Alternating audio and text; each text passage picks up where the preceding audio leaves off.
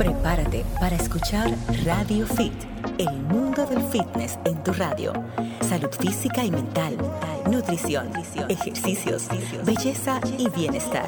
Solo aquí, en Radio Fit.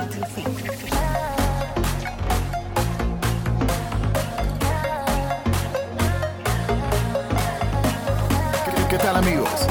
Están a punto de escuchar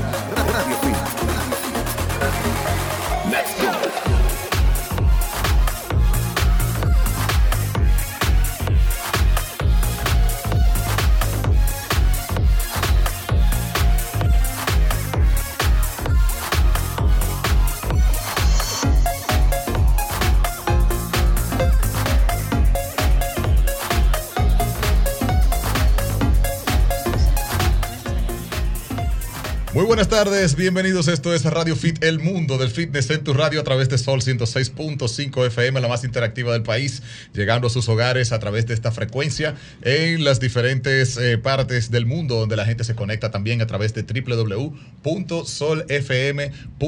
Un saludo a toda la comunidad que se conecta siempre desde Boston, desde Nueva York, desde España, también mucha gente que nos sintoniza desde allá. Desde Holanda. Un abrazo bien grande desde Canadá también. Te olvidas, desde Holanda, se te Desde olvida. Holanda, desde Holanda. Hay una comunidad Ah, muy bueno. eh, pues fiel a este contenido de Se fitness, van a poner salud, celosos. como debe ser, para que no se lo ponga celoso, por supuesto, la gente que está en cada uno de esos rincones y por supuesto recordar que esta frecuencia llega a cada uno de los rincones del país, así que si estás en el sur, en el Cibao, en el este, en cualquier lado, puedes conectar con nosotros, no solamente escucharnos, sino también interactuar, así que más adelante también compartimos los contactos en cabina para la consulta de hoy, como de costumbre, siempre bien interesante, así que bienvenidos sean todos a Radio Fit. Así es, chicos. Y bueno, ya en la cabina tenemos a nuestra especialista invitada para el día de hoy.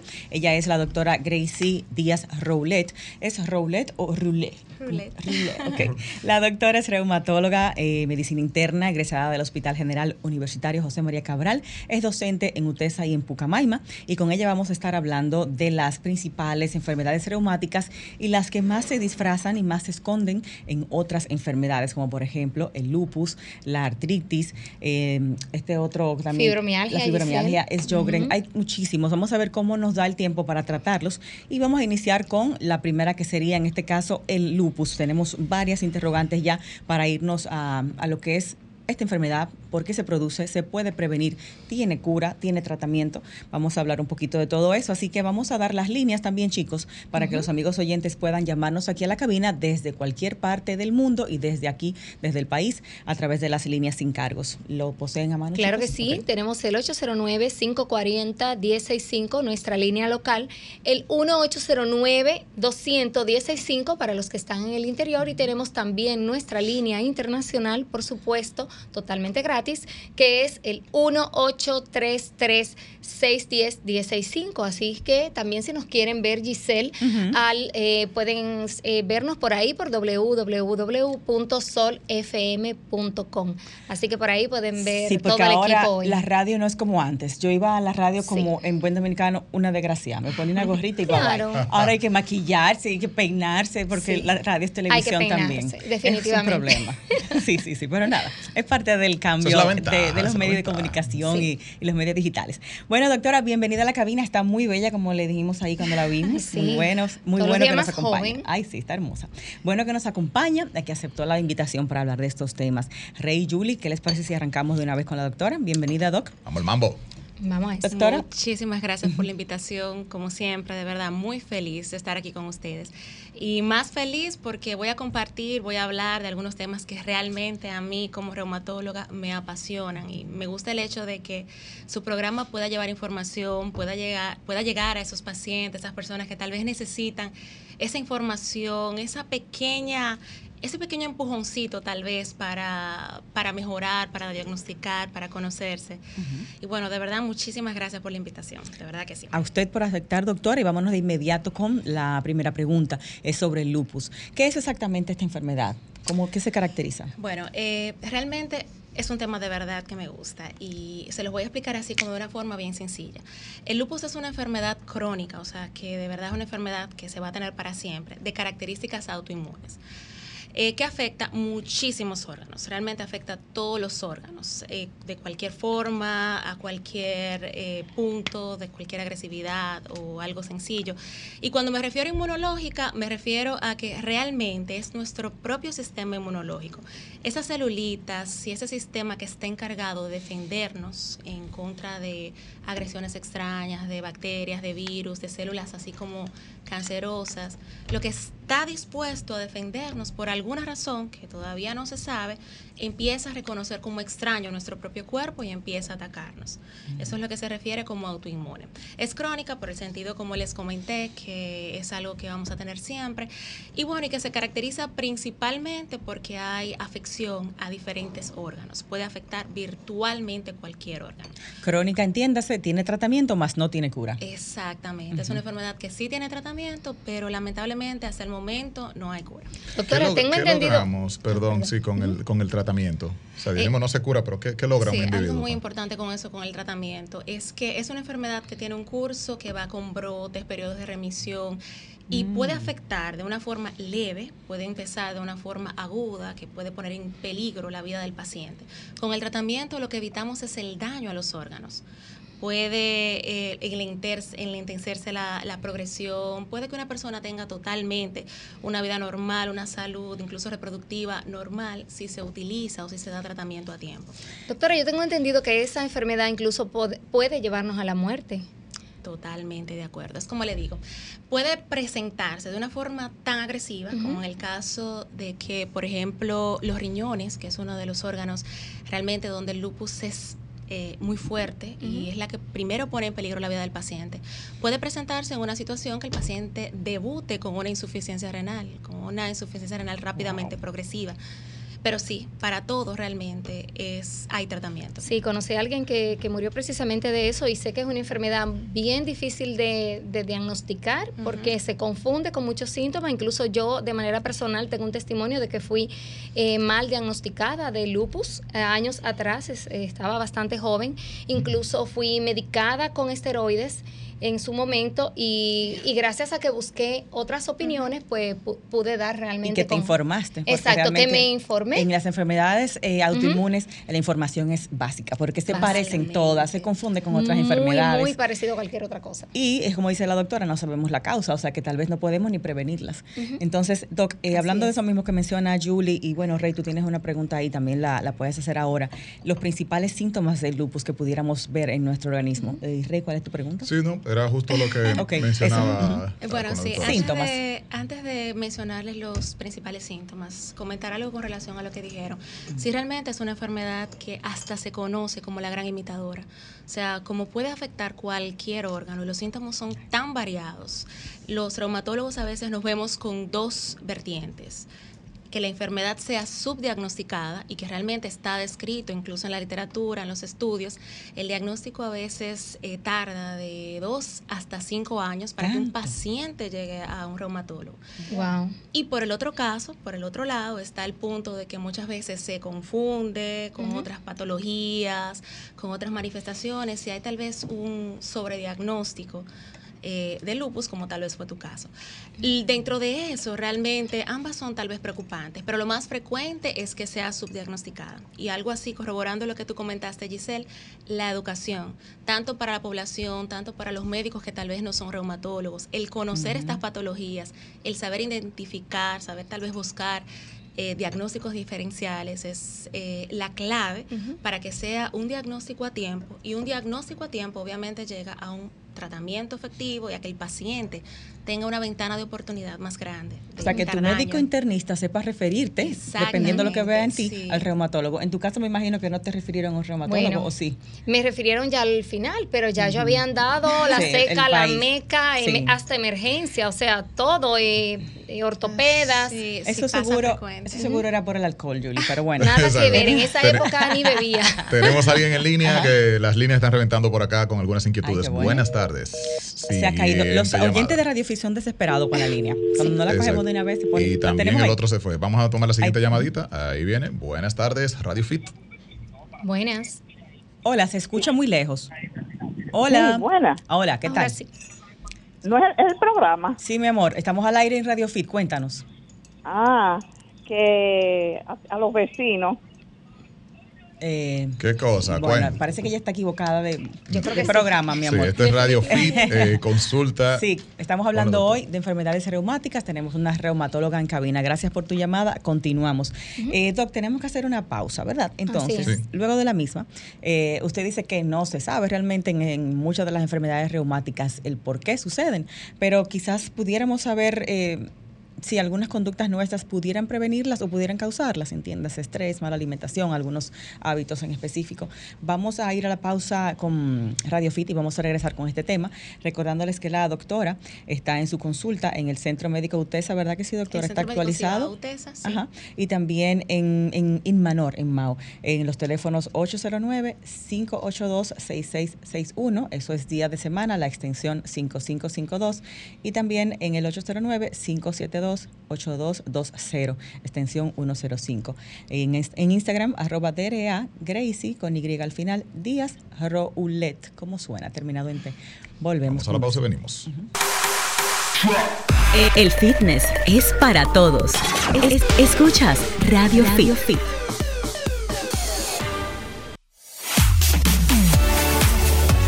Ya estamos de vuelta y escuchaban nuestras líneas para entrar en contacto con nosotros. Estamos en vivo a través de Sol 106.5 FM. Gracias a toda la gente que se conecta con nosotros en esta consulta especial que hoy tenemos con la doctora Gracie Díaz. Y bueno, pues estamos entendiendo mucho más de todas estas eh, condiciones, artritis, reumatoide y todo lo demás. Y por supuesto, la gente que está conectando con nosotros puede aprovechar para hacer sus llamaditas ahora. Mucha gente llamando en la pausa. Recuerden que hacemos esta interacción cuando estamos al aire, así que aprovechen este momento. Así es. Bueno, eh, vamos a compartir las líneas nueva vez, las tenemos aquí a mano. eh, y también la- las redes sociales nuestras para que nos puedan escribir por DM y en los labs que tenemos abiertos ahora mismo sus preguntas para la doctora.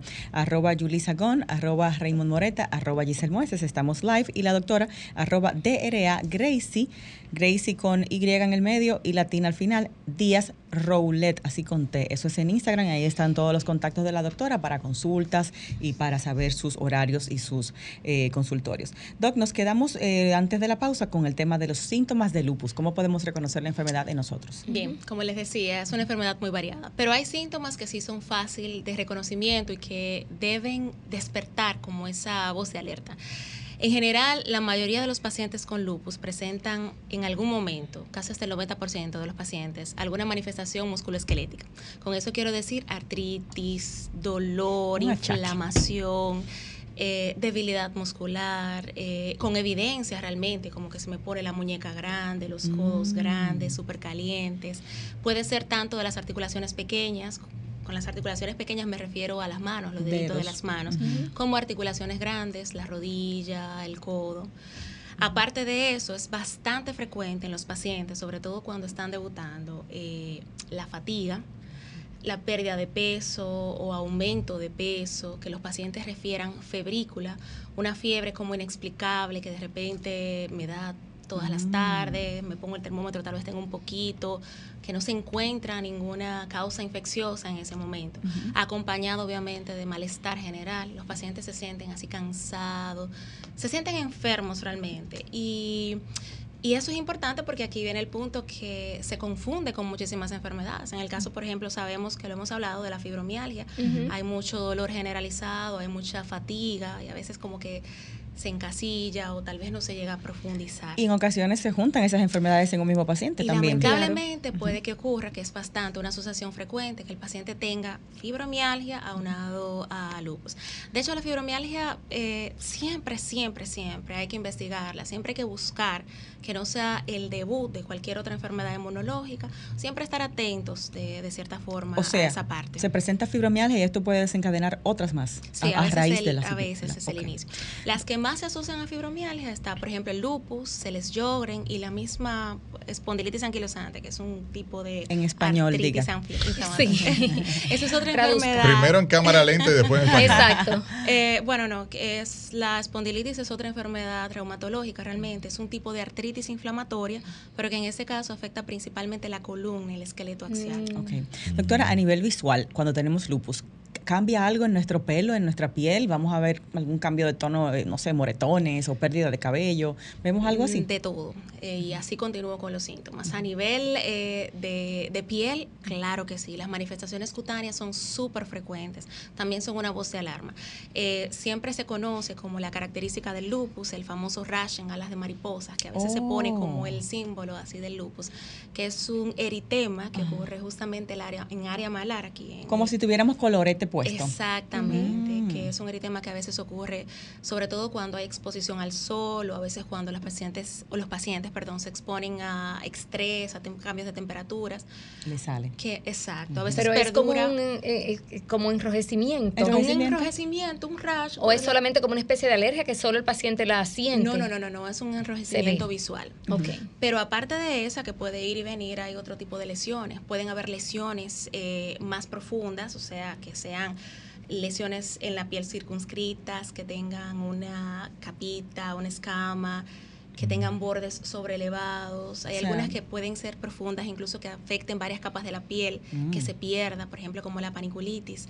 Eh, Pero puede son, haber son moradas, son rojas. de cualquier forma. Puede haber lesiones vasculíticas también, así como mencionas, eh, violáceas. Puede haber lesiones eh, moradas, así como comúnmente le dicen por moretones, que nos debe hacer sospechar tal vez que hay algún problema con las plaquetas. Moretones sin profundo, golpes. Sin golpes, que de repente Espontáneo. aparecen así, espontáneos. Wow. Eh, A nivel de pelo, que, disculpa, sí. eh, sí, la pérdida de pelo también es algo súper frecuente y una voz de alarma. Y de hecho, sí, los dermatólogos siempre en el screening o en la evaluación de un paciente que va porque está perdiendo el cabello, incluyen algunas de las pruebas inmunológicas para descartar que esa pérdida de cabello, porque es bastante frecuente también la pérdida de Wow, qué cabello. interesante. Y en caso de hombre, me imagino que el primer descarte es mirar hacia el papá calvo, ¿no? En ese caso, sí. Más o menos. Claro Doctora, sí. a nivel metabólico, eh, ¿lupus influye? Porque en estos días eh, iba a hacer una consulta con un nutricionista. Lo primero que me dijo fue, quiero que te vea un reumatólogo primero, antes de yo verte. Y yo, ¿pero por qué? No entiendo. Eh, yo tengo obviamente hipotiroidismo, eh, estoy en remisión de fibromialgia, no sé si es por eso. Quizás por eso. Pero el, el hecho de perder peso, del manejo de las grasas que nuestro organismo le, le da, ¿no? A nivel metabólico, ¿tiene algo que ver con el lupus? Sí, tiene que ver, eh, eh, realmente al lupus ser tan variado y tan diverso, eh, siempre va a tratarse de forma multidisciplinaria, va a envolver muchos órganos, muchos especialistas, y no solamente por la misma enfermedad, sino también por los tratamientos que estamos utilizando para esas enfermedades. El, ah, perdón. Sí, ya, continúe, don, no se preocupe. Ok. El riesgo en los pacientes que tienen lupus eh, se sabe, igual que cualquier otra enfermedad inmunológica, el riesgo cardiovascular está doblemente aumentado. O sea que por el hecho de tener alguna enfermedad inmunológica, el paciente es propenso, tal vez hasta más joven, a tener hipertensión, a tener algún evento cardíaco. Algunos de los medicamentos, por ejemplo los esteroides que son de uso común, alteran de toda forma a nivel metabólico al paciente, o sea que causan hiperglicemia, pueden hacer que haya eh, aumento de colesterol, triglicéridos. Inflaman bastante el cuerpo. Inflaman bastante, aumentan el apetito. El paciente tiende, cuando está Mm. utilizando esteroides, lamentablemente, a, A comer tener- más. Lamentablemente sí. Y sí, eso es una- un punto eh, importante. O sea que teniendo lupus, perder peso se nos va a dificultar el doble. Depende los tratamientos que esté llevando el paciente. En el caso de los esteroides siempre es un tema controversial y muchas veces lo vemos en la práctica. Los pacientes que tal vez saben un poquito, que han tenido experiencia, de que le dicen, bueno, voy a tener que ponerte un poquito de esteroides, ya como que, ay, engordar, ay, otra vez. Bueno, con su razón. Doctora, un segundito con una llamada Sí. que tenemos. Rey, Buenas adelante. tardes, Radio Fit. Sí, buenas tardes. Felicidades por el programa. Muchas gracias. Gracias. Desde muchos, años el programa. Ah, porque Gracias. gracias. Esa voz es un fiel que oyente. sea. Sí. Eh, ah, Giselle, te bloqueaste de las redes sociales. ¿Por qué? Bloqueaste a Giselle Mueces. ¿Qué fue? Pero tú eres valiente. ¿eh? Y me lo dice. ¿Cómo así? Te bloqueé. qué caro. yo- ¿Qué yo no te a hice? que. ¿Eh? No, no, no, Giselle, no. Por abusadora. Déjamelo preguntar. Abusando. Ah, yo sabía que era por eso.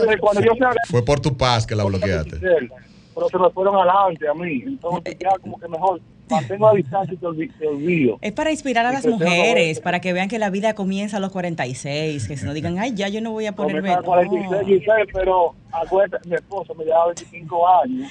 Ajá. Entonces, ¡Oh! cuando, te, cuando te miro, yo soy un chateador normal. Giselle. Espérate, espérate, ¿tu esposa te lleva a ti 25 años? me llevaba. Sí. Ya, ya. terminé, Bueno, su ex. Él dice que es un, confe- él es un confeso chapeador, acaba de decir. Yo mangué mi visa, Giselle. Mangué mi visa. Ah, ok, ya, ya. dominicano. Sí, ya ah, ya recordamos yo sé, tu yo sé caso. quién Sí, es. sí, sí, verdad. Sí, sí, sí, recordamos tu Y- caso. Hice, hice, hice, hice mi tiempo. Ah, estoy soltero, mujeres. Cualquier cosa para hacer y cosas, me avisan. Ok. Muy bien. Usa, Sí, usa pero- nuestro medio para, para tu fin, no importa. Wow. Mira una cosa, por la boca muere el pez, tú hablas mucho, ¿oíste? Esos detalles. No de- fue muy buena promo del para las visado, chicas. no, no te No, bueno, conviene. eso, eso, eso, eso como que son celos tuyos. Yo entiendo que tú me estás pelando ya. Ay, Dios mío. Bueno. Mira, ¿tú tienes alguna consulta? Gracias, mi amor. No, ¿Tú no, le vas a preguntar bien, algo a la doctora? pensaba que eso sea- que está muy bien. Siga trabajando fuerte y felicidades. Ah, no, pues muchas gracias. gracias. Gracias, por su lealtad. Los, dolo- los dolores de él son otros, son del Ese- alma, son del corazón. Es un chapi orgulloso. Así es. No lo esconde ni nada que nada de eso. Aprende, Robert. Chicos, 809-540-165, la gente que quiera consultar, no para confesarse. Eh, 1-809-200-165 si estás en el interior y 1-833-610-165 desde los Estados Unidos. Doc, como Julia, hay mucha gente que ha gastado mucho dinero, ha dado muchísimas vueltas y no da con la enfermedad que que realmente tiene. ¿Cuáles son las pruebas o los estudios que nos confirman si tenemos lupus? Ok, para pensar en lupus o cualquier enfermedad inmunológica, eh, casi siempre lo más importante es que tú tengas confianza con tu médico y ese médico te realice una muy buena historia clínica. Esa buena historia clínica debe incluir todos tus antecedentes, todo lo que te ha pasado, que se te escuche, que se te explore por completo todo lo que tienes, todo lo que has tenido. Y eh, suena así como tal vez eh, sencillo, ¿verdad? Hay muchísimas pruebas inmunológicas, muchas muy costosas. Ay, sí. Sí. Sí. Incluso tengo entendido, no sé, por lo menos antes, que esa prueba de lupus se hacía fuera del país. No, podemos hacerla, pero Ahora lo que se hace voy aquí. a- lo que les voy a decir con eso es que en realidad cuando ustedes van a un reumatólogo se van a dar cuenta que para el reumatólogo realmente lo básico es lo más importante. Eh, me explico, por ejemplo, algo bastante sencillo, podría decirse, o frecuente, es que se indica el ANA, no sé si tal vez lo han escuchado, sí, claro que sí. Yo me lo he hecho. experiencia en ese sentido. Pues el ANA realmente está positivo hasta en un 10 a 20% de la población sana. Yo tal vez si no tengo, me lo hago así de una forma random, puede que esté positivo. Si yo no tengo tal vez una clínica, si no tengo algunos síntomas, si no tengo en mis laboratorios tal vez que tenga anemia, que tenga una orina afectada, Mm. ese ANA tal vez no es significativo. O ¿Qué sea, que da significa, perdón, falso ese- positivo. ese Esa- eh, no, falso positivo no. O sea, lo que quiero decir es que para diagnosticar lupus, tal vez no hay una prueba especial que me lo dice. No es definitivo No un ANA, por ejemplo. realmente. Lo que sí es el conjunto de todas las manifestaciones que el paciente esté presentando, más algunas pruebas que se indican cuando uno está sospechando. Porque Wow. corremos el riesgo, tal vez, por ejemplo, de sobrediagnosticar o, o, o tal vez pasar de algo. Usted O- mencionó entonces anemia. Tiene que unir muchas cosas hay que ese unirse reumatólogo. muchas cosas realmente. Tener un. ANA positivo, que se indica de forma frecuente, no es sinónimo de tener lupus. A veces eso causa angustia porque es una prueba que se pide fácil y ya desde que uno ve el Sí. ANA y lo busca en Uno se internet, asusta. realmente sí, y, y no. Eh, hay más cosas que en conjunto son los que tal vez me dicen si puede tener lupus o no. Obviamente sí hay después otros anticuerpos que sí son más, más profundos tal vez, que son a raíz del ANA. El ANA es una sombrillita. Debajo de esa sombrillita hay varios anticuerpos. Si el ANA está positivo en un paciente sospechoso, si ya uno pide los demás anticuerpos, si ahí ya uno va definiendo el paciente, ya sea lupus o cualquier otra enfermedad que comparte también, por ejemplo, el ANA. Sjogren, esclerodermia, pero básicamente no podemos decir que hay una prueba especial. Es el conjunto como de varias varias cosas, Más la historia incluyendo clínica. exacto, incluyendo dándole mucho pero mucho peso a la historia clínica del paciente. Sabemos que Dios es hombre porque muchas enfermedades son más comunes en la mujer que en el hombre. Esa era una Es pregunta que yo El tenía. mismo caso del lupus, porque oigo muy pocos hombres con lupus. Sí, exacto. ¿Qué tú quieres? ¿Consultamos allá, más allá o Dios No, mío, no, pero es verdad. O sea, favor. casi todos los casos son wow. mujeres. Tenemos que hacer una pausa. Cuando regresemos vamos a descifrar ese enigma y vamos a ver las preguntas que tiene la gente que está allí tratando de conectar con Tú nosotros. no tienes derecho a preguntar, tú eres hombre. Volvemos. Fitness, salud, solo en Radio Fit. El mundo del fitness en tu radio.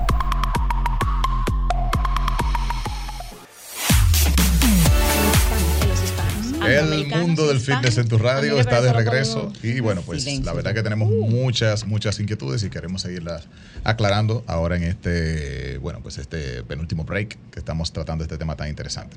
Eh, damas, ustedes como eh, me anularon de la palabra, yo soy hombre, así que No, desarrollen. para nada, realmente. Solamente queremos saber Sí. si por qué es que nos castigan a nosotros Sí. con todas Sí. estas cositas. Eh, la doctora compartió fuera del aire unos números alarmantes en Claro cuanto a la frecuencia en hombres y en mujeres del lupus, doctora, si lo puedes repetir. Claro que sí, está escrito la, la frecuencia, la relación hombre o mujer con relación al lupus es de nueve mujeres por un hombre. Realmente sí es un dato demasiado. eh, Sí. alto. Sin embargo, en los extremos de la vida, por Dime. ejemplo, en los niños, en los menores o en las personas mayores, pues, saben que el lupus se da a cualquier edad, la frecuencia o la relación hombre-mujer es prácticamente igual. Quiere decir, Se- doctora, que nosotros arrancamos todos iguales, pero a cuando avanza, las mujeres tienen mayor tendencia. ¿Qué es lo que pasa? ¿Qué es lo que hacen? tú, porque ¿Qué somos es histéricas y eso, se Las hormonas, demasiado. el estrés. Sí, se piensa, no, definitivamente, sí, el único factor que cambia y que está descrito es el factor hormonal. Por Mm. eso que, por ejemplo, muchas veces los pacientes o las mujeres debutan, igual, es más frecuente en edad reproductiva, pero es frecuente que un paciente debute, una mujer debute con un embarazo, tras una pérdida, Sí. cuando utiliza de forma frecuente o utiliza por primera vez tal vez anticonceptivos, o sea, como esa carga, ese cambio Mm. sea, hormonal puede ser un factor, el Estrógeno justamente. Mm, ya. O sea, puedo correlacionar un poquito entonces sobrepeso, exceso de estrógeno y de ahí lupus. Sí. Ok. Es decir, que O hasta sea en que- eso nos afecta el sobrepeso. Entonces ahí voy. ¿Pudiéramos prevenir lupus de alguna forma con los hábitos si tenemos ya la predisposición? Bueno, eh, realmente no sabemos, no sabremos si vamos a tener lupus. Hasta ahora no hay nada que me diga, tú vas a tener lupus. Sí se sabe que hay genes implicados, pero no hay el estudio que me marque ese gen hasta el momento. Y si, hay, si tenemos algún familiar, y sobre todo si es en primera línea, la predisposición es aún mayor. Aún así, no quiere decir que yo lo voy a tener. Lo que sí se sabe que hay factores realmente que son como gatillantes, que en ese paciente que está predispuesto genéticamente actúan. Lo que dice Rey. Exacto, y corroborando también lo que tú dices, el, el estrés, por ejemplo, igual Rey, Sí. eh, un paciente, mujer lamentablemente, que se estrese mucho, que tal vez esté en sobrepeso, sedentarismo, que tenga hábitos tóxicos, por ejemplo el cigarrillo, que sabemos que lamentablemente es un factor eh, dañino para muchísimas Sí. otras patologías. Esos factores pueden gatillar.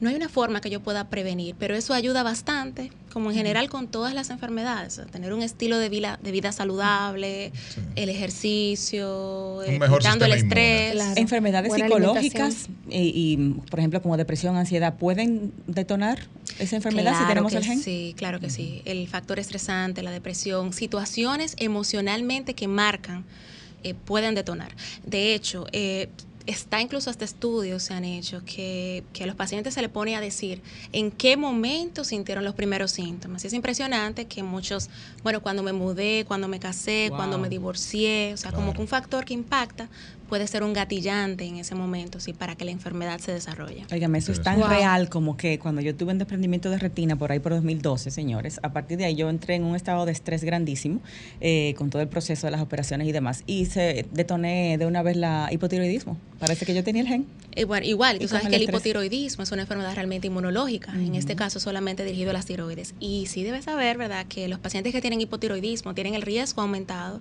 Me imagino que ya tú estás muy envuelta en ese tema, el Sí, riesgo casi médico, doctora. aumentado de Ay, padecer sí. una enfermedad inmunológica. Sí, sí. yo tengo la combinación de Sjogren's, que Ah, es la bueno, claro. Ya tiene un seco. combo, doctora. Sí, yo tengo de todo para La repartir. tiroides, por eso, fibromi- sí, lo- sobre todo los pacientes que tienen el hipotiroidismo tienen mucha relación con el Sjögren y el Sjögren va muy de la mano con la fibromialgia, o sea, una de las que más fibromialgia presentan realmente. por Dios. Doctora, yo tengo una Sí. pregunta en relación a eso. Eh, ¿Qué Sí. tantos eh, realmente nosotros debemos eh, preocuparnos, enfocarnos en este tipo, por ejemplo, de enfermedades? Le pregunto porque, por ejemplo, Giselle, que tiene su convito, ¿verdad que sí? No le doy mucha mente a todas porque me voy a volver loca. Exacto. Y el yo, por Sjogren's yo no me ejemplo- medico. Yo dejé la medicación porque si me llevo de eso.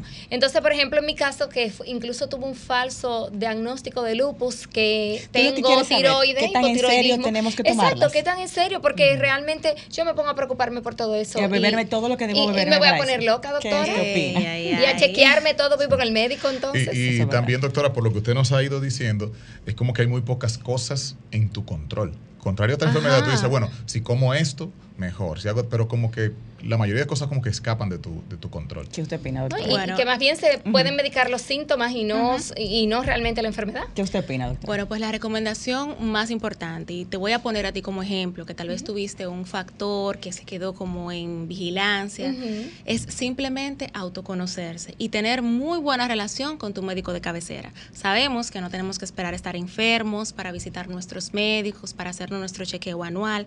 Tener tu médico que cada cierto tiempo, cada seis meses si es que toca, cada año, haga un control general de cómo estás, de cómo están tus laboratorios, cómo está tu hemograma, tu orina, y que tú te conozcas. O sea, hay algunas cositas tal vez que uno sabe, bueno, se me están hinchando las piernas, esto no me pasa, o me están doliendo las manos, no lo relaciono con nada, estoy perdiendo peso así como de forma inexplicable.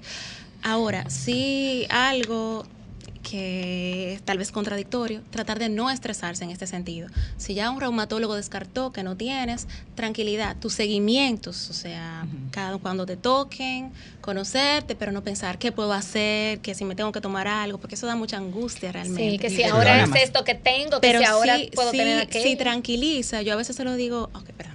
Ahí viene el hipocondríaco. tal vez. Llamada. Buenas tardes. Buenas tardes. Saludos. ¿Quién nos habla y de dónde? Siempre. Adelante con tu pregunta, mi corazón, que estamos en los últimos minutitos. Ah, ok, gracias. Soy Paniagua.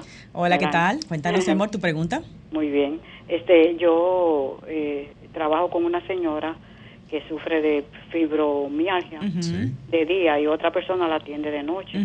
Pero eso es tremendo. Ella tiene un día así, eh, más o menos, un día sí, un día no, pero ese día, eso guay, guay, guay, guay. Hay días más Mucho fuertes dolor. de dolor. Sí. Bien fuerte. Llora mucho. Y yo, yo no sabía cómo era eso y, y de cerca ahora lo estoy mirando. Eso Es ay, muy- muy fuerte esa enfermedad. Eso es, sufrir, es un sufrimiento. Sí, fuerte. lo es, lo es y casi nadie te cree. Y creen que estás exagerando y que estás siendo un ñoño y es eso es lo peor de la enfermedad realmente. Ah, y, y perdón, y ella sufre como de una comezón. Ella di- ay Dios mío, eh, eh, de un momento también, otro día también sufre como de esa comezón. O sea, como Ella- una picazón le da. Una picazón. Ah, no que- y, ay Dios, como... Puede pasar. Ok. Qué Eh, esa- interesante. Eh, está se muy, debe a eso, a esa... muy buena tu Interesante pregunta. pregunta y gracias por el aporte, Sí. doctora. Sí, la fibromialgia realmente es una enfermedad que causa muchísimo dolor y es un círculo vicioso entre el dolor, la incomodidad, la fatiga, la depresión por el hecho de lo que Giselle comenta, que los pacientes se sienten que no lo entienden, si no tienen ayuda, eso hace que el paciente se sienta más ansioso, que no duerma, que no coma, sí, realmente es algo difícil. Y con relación a la comezón, pues sí, hay otros síntomas aparte del dolor que sí se pueden relacionar a la fibromialgia. Sin embargo, eh, como siempre, para un buen diagnóstico de fibromialgia, un buen diagnóstico eh, de, de cualquier enfermedad realmente inmunológica, siempre se necesita una buena valoración y que descarte, porque igual la paciente si está presentando mucho dolor, puede que tal vez tenga alguna alergia a algún medicamento, alguna dermatitis, tal vez tenga Reumatismo. reumatismo, eh, yo lo digo tal vez más por las lesiones y la picazón, que se descarte que haya algún tipo tal vez de infección y, y sí, realmente la fibromialgia puede causarlo. La fibromialgia causa inflamación realmente, causa prurito, causa colon irritable, causa mala absorción, náuseas, o sea, es como Wow, complicado. también. sí. Muchas. Hablábamos eh, fuera de, la, de récord, eh, doctora, del tema eh, costos, el tema social, o sea, eh, eh, El, el factor económico el primordialmente.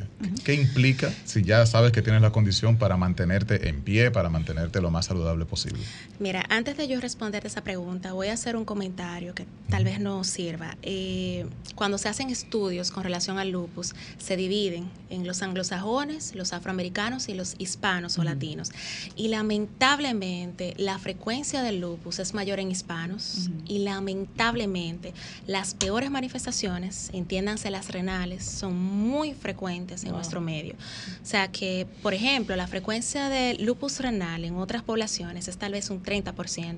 Hispanos, incluyendo los dominicanos, lo digo por, por lo que vemos, las estadísticas, es 50 o tal vez más. O sea, los pacientes hacen alguna ¿Y a qué se afectación. debe ¿Qué ha eso, encontrado doctora? exacto la Eh, ciencia? se con eso? piensa que es tal vez igual, algún factor genético que hace tal vez eh, que, que los hispanos, los descendientes tal vez de esta raza o las mezclas, En algunos estudios los ponen tal vez los amerindios por esa eh, mezcla tal vez de razas, pero o tal sí vez hábitos, el consumo de alcohol. eh, no, en algunos sitios se ha puesto que tal vez esta diferencia, por ejemplo, en los estudios de Estados Unidos, a veces se piensa que esta diferencia tiene que ver con socioeconómico, ¿verdad? Lamentablemente las poblaciones hispanas o afroamericanas tienen poco acceso. Cierto. Pero igual, se ha descartado esta parte y la frecuencia y la aparición de los peores síntomas igual. igual es más alta. Usted ha mencionado algo muy Bueno. importante que uno muchas veces lo pasa de lado y, y quizás porque sea un tema sensible y uno no quiere entrar en racismo, pero el factor mezclas, quizás la humanidad no ha estudiado lo suficiente todo lo que implica. Sí. La pureza de la raza, sí, los, los eh, orientales, por ejemplo, son muy de cuidar la pureza de la raza. O sea, todo el mundo entendemos que, Sí, se, pa- sí, que se parece. porque- Sí, claro. Pero acá es muchas mezclas, o sea, que pudiera haber algo Exacto. por ahí. Y entonces, para entrarte con el factor económico, pues eso es un tema eh, difícil realmente, porque Señora. esta es una enfermedad realmente Costosa. que impacta a nivel psicológico del paciente, a nivel psicológico de la familia y a nivel socioeconómico de una forma increíble. Todas las autoinmunes tienen medicación carísima. Aparte de la medicación carísima, primero por el aspecto eh, psicológico, un Sí. paciente, vamos a suponer una joven, tal vez eh, 28 años, que esté trabajando, quiere embarazarse, quiera casarse y debute tal vez con un lupus renal, pues va a empezar tal vez a tener con algún tipo de inflamación, los medicamentos que le vamos a poner tal vez físicamente en algún momento lo van a cambiar, Afectan la los fertilidad. esteroides, va a afectar la fertilidad de cierta forma, si está activa, va a tener si, si tal vez no tiene tanto compromiso, aún así sus citas van a necesitar que el paciente esté pidiendo permiso, tal vez los dolores pueden incapacitar en un momento y no decir si tal vez tiene ya alguna afectación renal, que ya hay más complicaciones. ¿Dónde te duele cuando tienes lupus? ¿Hay dolores en específicos? Eh, cualquier articulación. en todas las doler, coyunturas, todo como dicen. Articulación, todo. Todo, lo que es Todo movimiento. puede doler, claro que sí. Y el- los medicamentos realmente, dijimos que esto es una enfermedad crónica. Los medicamentos ya sabemos que va a ser Eh, indefinido y son largo varios. tiempo. O sea, Wow. Tenemos otra llamadita ahí muy buenas, Radio Fit. Saludos, buenas tardes. Nick Marconi desde las Américas. Hola, Marconi Nick es Marconi. locutor, ¿eh? Uy, Sí, sí, sí, sí, somos miembros de Radio Fit, Qué el pila. cuarto bat. Muy ¿Cómo animado es, este eh? ese hombre hoy. Adelante, agote su turno. Felicitar a la doctora por ese tremendo tema. Es una catedrática. Una artista que se ha destacado es Elena Gómez por sufrir eso. Sí, la ¿verdad? pregunta que Sí. tengo mía es, ¿la sangre con lupus puede drenarse y filtrarse así como eh, la sangre que muchas personas eh, hoy están en investigación, las que sufren Eh, por menstruación, están supuestamente buscándole un uso a esa sangre. O sea, como trasfun- transfundir, También ¿no? tengo un poema Ajá. que por el aniversario de nosotros, Radio Fit, Ajá. nutricional, Ajá. que es que la fritura, el pica pollo y el chicharrón, una bomba atómica a las arterias y el corazón. Ah, pero Oh. nada. Equilibrio. bueno. Muchas Un día tú gracias. te das tu bomba y ya el otro día comes saludable, eso no Eh. importa. Hay que ser felices. Equilibrio. Doc, esa pregunta no la había escuchado nunca, Eh, ese tema de pero, la sangre, ¿no? eh, tal vez no tanto con la menstruación, pero él comentó un punto... de lupus, como de sa- Sí, sacar sangre con yo lupus. lo voy a explicar, tal bien. vez a lo que él se refiere. A ver. Eh, se están corriendo estudios ahora de una nueva modalidad de tratamiento que se conoce como CAR-T, que realmente es un trasplante autólogo. Lo que se hace, están corriendo los estudios y parece prometedor, a pesar de que hasta ahora resulta costoso. Y es que se hace eh, de forma llana, tal vez se le extrae sangre al paciente, esa sangre se modifica, algunas células, sobre todo las células T, esas células vuelven esa sangre, ¿verdad? Vuelve otra vez y se, eh, se va al paciente modificada con el objetivo de que esas células T nuevas puedan defender y puedan atacar, o sea, lo, de eliminar esas células que están atacando. Esos nuevos están corriendo estudios. Parece prometedor y no sé si él tal vez lo leyó, lo escuchó por algún Seguramente. ladito. Eh, Está muy pero actualizado porque lo de Selena yo no me acordaba. Sí, sí, sí. Oh, sí, sí. Selena Gómez siempre ha sido una abanderada con Sí. relación. De hecho, ella tuvo de las peores manifestaciones, que fue renal. Ah, sí, tuvo un trasplante sí, ella. Sí, trasplante. ella fue una bendecida en el sentido de que tuvo la oportunidad de, de recibir un trasplante. O sea, en ese caso muere si no consigue. Te lleva a la muerte. O sea que Sí, muy posiblemente. o sea, Wow. tendría diálisis, no y muerte, pero fijémonos, ella tiene mezcla hispana. Sí, O sea, que sí, tuvo una sí. complicación renal. sí, Sí. realmente. Doc, nos marca Romero una pausa comercial. Cuando regresemos, bueno, el tiempo no nos va a alcanzar mucho para hablar de la artritis, pudiéramos hablarlo por encima.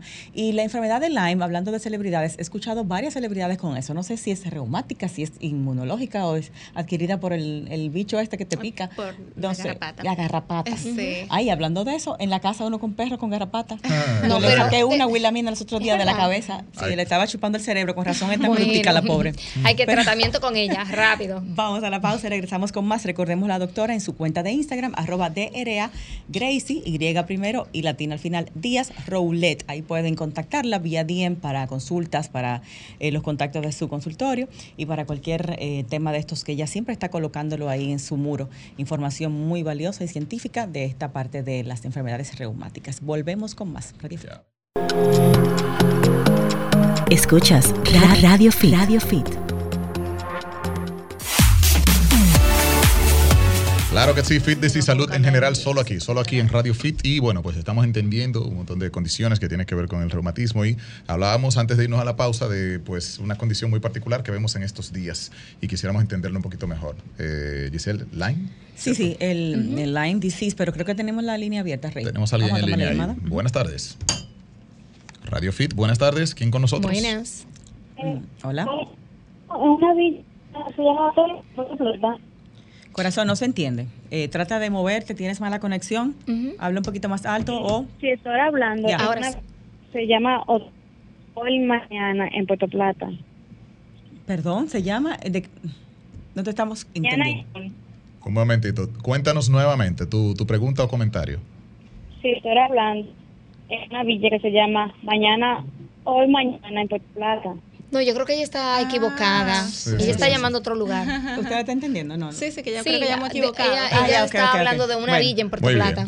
Vamos en este minutito que nos queda para entonces eh, retomar la pregunta. Eh, sí, eh, la enfermedad de Lyme, que bueno, también la hemos visto en, en celebridades últimamente y se ven muy afectadas cuando tienen esta enfermedad. No es reumática, no es autoinmune, Eh, pero se pues, parece. Exacto, se parece muchísimo, mimifica muchísimo las enfermedades reumatológicas también. Es causada justamente por la mordedura de una garrapata y el efecto posterior inmunológico que causa, es como que el, el organismo tratando de defenderse en ese momento de lo que causó esa garrapata, posteriormente causa muchísimas manifestaciones que parecen, se parecen a todas las enfermedades inmunológicas, incluyendo muy parecido a las manifestaciones que vemos en la fibromialgia.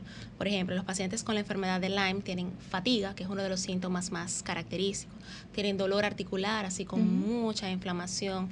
Tienen febrículas, falta de apetito, pérdida de peso, el dolor. Y de igual forma, como pasa con muchas de las, estas enfermedades, tal vez es subdiagnosticado, los pacientes pasan años, los síntomas Dando realmente no se presentan al mismo tiempo y pasan años eh, entre buscando realmente qué es lo que ha pasado, eh, dónde estuviste, cuántos médicos tienen que pasar Sí. incluso para que se haga Sí, perfectamente He bien. visto casos de pacientes que han quedado totalmente en cama porque han perdido su masa muscular, la movilidad, todo a causa de esta enfermedad. Doctora, lo más preocupante aquí para toda la familia dominicana es el tema que acabamos de mencionar, que es una garrapata. Sí, entonces estamos hablando de que nuestros caninos pudieran estarnos Eh, portando Y otros esta animales condición. también. Sí. Sí, realmente Ahí no es una a enfermedad ¿En República que- Dominicana? No, realmente no, no se ve, no, no conozco casos, no hay casos reportados, así por lo menos así de, de mi conocimiento claro, con la enfermedad de Lyme. Debe haber, porque este es un país donde recibimos, viajamos, Claro. o sea, Claro. siempre estamos en contacto, pero eh, hasta el momento, así como que uno tenga un registro No. de pacientes con enfermedad de Lyme, ahí no, no puedo decir. No hay ningún firulai dice. que la, que, la, que la posea. No, no es una garrapata así de las que tienen nuestros animales, es algo que se ve epidemiológicamente más en, por ejemplo, en Estados Unidos, Ujú. en países así eh, de ese hemisferio. Pasando Bien. rápidamente en los tres minutitos que nos queda, doctora, a la artritis. Eh, ¿Qué es artritis y cómo podemos reconocer los síntomas? ¿Es una enfermedad típica del envejeciente o nos puede dar a cualquier edad? Bueno, pues excelente pregunta. Tipo resumen, pues. Eh, tipo resumen. Mira, cuando hablamos de artritis, tenemos que estar claro que hay dos términos, que es artritis, tal vez reumatoide y artrosis. Culturalmente se confunden y siempre pensamos de forma general, incluso muchísimos médicos, que cuando hablamos de artritis, artrosis es básicamente lo mismo y que se trata de una enfermedad de viejitos. La artrosis, no voy a decir que es una enfermedad de viejitos, pero es una enfermedad que podría, tiene otros factores, ¿verdad? Claro que sí, pero podría definirse como así degenerativa, podría, ¿verdad? Tiene más factores. Es así, uno de los principales factores de riesgo para tener artrosis es la edad. Todos vamos a tener de alguna forma, en algún momento, artrosis. ¿La edad o el sedentarismo? ¿O no importa que hagamos ejercicio? Vamos para allá. No, vamos a tener un poquito de desgaste. O sea, el ejercicio va a disminuir tal vez. A retrasar. A retrasar o evitar eh, esa parte. Pero sí, de hecho, algunos tipos de ejercicio, ustedes ven, por ejemplo, que los peloteros tienen artrosis de hombro, los tenistas tal vez de codo, los nadadores de hombro. Es como la sobreexposición, eh, la edad, el sedentarismo, sobrepeso, los, las personas que son gorditas tienen tal vez artrosis de rodilla. Pero es así, es una enfermedad prácticamente mecánica que tiene factores de riesgo ya identificados que uno puede mejorar. Y está la artritis reumatoide. Aquí sí, la artritis reumatoide es una enfermedad totalmente inmunológica. Eh, que da a cualquier edad, incluyendo niños, que se lo, nos lo encontramos raro a veces, pero sí, los niños pueden tener artritis, y a personas mayores, pero con un pico principalmente, otra vez, en mujeres y otra vez en Ay, Dios mío. Y sí, es una enfermedad tal vez más compleja, porque realmente aquí sí hay un factor inmunológico, muchísimas células inflamatorias que están causando no solamente inflamación, sino daño a otros órganos, por ejemplo, los ojos, el pulmón, eh, la sangre, o sea, es algo más complejo realmente inmunológico y crónico. Pero sí, culturalmente se confunden artritis y artrosis. Bueno, y eso es un tema para un programa completito, para poderlo desarrollar como el del lupus, con todo lo que, lo que demanda esa información. Doctora, le agradecemos muchísimo el acompañarnos y darnos esta cátedra sobre enfermedades reumáticas, en especial el lupus, extender la visita para que vuelva aquí a la cabina y podamos terminar los demás temas que teníamos en mente. Y por supuesto recordar el contacto suyo, si tiene algún WhatsApp de consulta también que pueda compartirnos, eh, porque he estado dando los números de la clínica. Ya puede ser mi número. Eh, yo no me lo sé, doctor. Se lo sabe. Estamos a la orden. Cualquier cosa pueden comunicarse conmigo ya los las vías que les comentó eh, Giselle, pero pueden comunicarse al 829-430-5923. Excelente. Bueno, doctora Gracie Díaz Roulet, ella es reumatóloga internista, nos acompañó en este sábado en Radio Fit. Muchísimas gracias por la sintonía. Y bueno, en YouTube ya pueden verlo de inmediato el programa. De una vez, Se lo pidieron aquí en vivo. Y felicitar a la doctora, que el día de ayer pues fue el Día del Médico Dominicano. y a todos los especialistas que siempre nos acompañan. Así es. Muchísimas gracias. Besote, chicos, chicas. Feliz fin de semana, saludable y fit. Nos vemos el sábado que viene a las 2. Besos. Bye, bye. bye. Sol 106.5, la más interactiva. Una emisora RCC Miria.